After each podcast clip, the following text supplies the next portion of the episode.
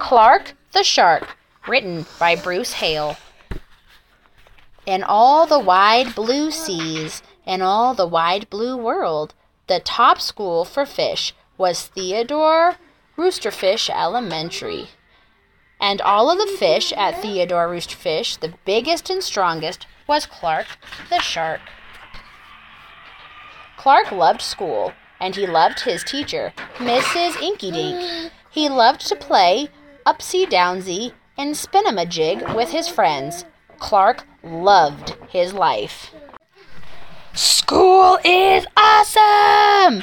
shouted Clark the Shark. Less shouting, more reading, said Mrs. Inkydink. Lunchtime is sweet! yelled Clark the Shark. Munch your own lunch, said his best friend, Joey Mackerel. Recess rocks! Bellowed Clark the Shark. You're playing rough, Clark, cried the other kids.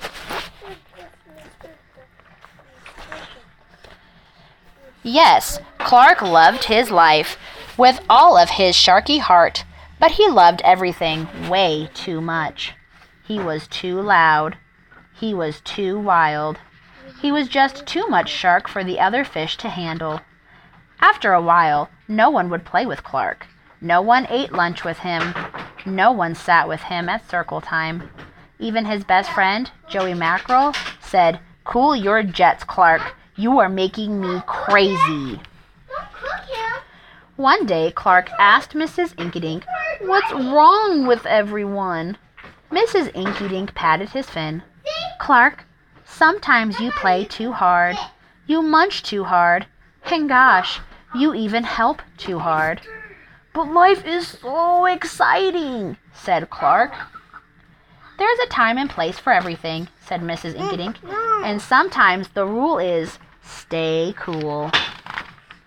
At recess, Clark tried to stay cool, but he pushed the swing with too much zing. Sorry, said Clark. I forgot. Yikes, cried Joey Mackerel. At lunch, Clark tried to stay cool but everything smelled so go- good that he munched a bunch of lunches. Sorry, said Clark. I forgot. We're starving, said his friends. In class, Clark tried to stay cool, but a good book got him all shook up. Now, Clark, said Mrs. Inkydink, this isn't the time or place. Tell me, what's the rule? Stay cool, said Clark.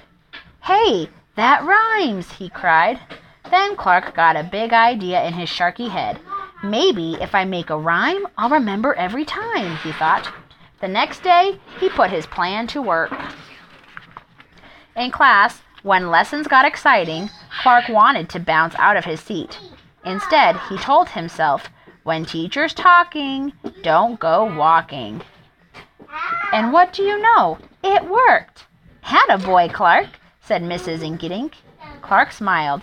Lessons are fun. At lunch, everything smelled so yummy. When Clark wanted to eat and eat and never stop, he told himself, only munch your own lunch. And it worked again. Way to go, Clark, said his friends. Clark grinned. Lunch is fun. At playtime, Clark told himself, Easy does it, that's the way. Then my friends will let me play. And playtime was fun. Once more, Clark loved his life. But then a shadow fell across the playground. A ginormous shadow with tentacles galore. It's a new kid, and he looks scary, cried Joey Mackerel. Swim for your lives! The squid squashed the slide and it snapped off the swings. Oops, my bad, said the new kid. Wait, said Clark. He just wants to play. Let's find a way. And he swam at the new kid with all of his might. Clark played harder than he ever had before. Upsy downsy and spin him a jig. Why, he even made up a new game. Tail Wumpalumps. Wow, that was fun, said the new kid breathlessly. and he settled down. If you want to come to school, you've got to stay cool, said Clark. That's right, Clark, said Mrs. Inkydink. And thanks for taking care of our new classmate, Sid the Squid. Hooray for Clark the Shark! Everyone cheered. That night, Clark's mother asked, What did you learn at school, dear? There's a time and place for everything, Clark said. Sometimes you stay cool. But sometimes a shark's gotta do what a shark's gotta do.